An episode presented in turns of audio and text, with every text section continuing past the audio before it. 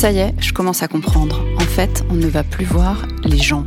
À vous que je croisais tous les matins en amenant mes enfants à l'école.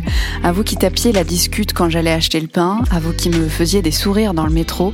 À vous que je retrouvais pendant les matchs des enfants. À vous qui preniez le temps de me payer un café le matin dans mes moments de pause. À vous qui m'accueillez dans vos boîtes, sur vos lieux de travail pour qu'on bosse ensemble. À vous que je croisais par hasard dans le quartier, à vélo ou à pied.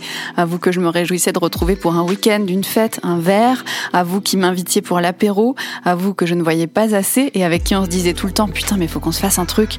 À vous qui aviez prévu une grosse stuff au mois d'avril, un week-end au mois de juin, une rando avec refuge à 25 à Pâques. À vous qui auriez organisé, c'est sûr, à la va-vite cette semaine parce qu'il fait beau, un petit pique-nique dans un parc, une sortie en forêt, un rendez-vous dans un festival. À vous qui seriez allé faire un foot à côté, accompagner les gamins à l'air de jeu, faire du roller, du vélo, du skate, de la zumba, de l'aviron, de la danse, du volet, du judo, du badminton ou du basket.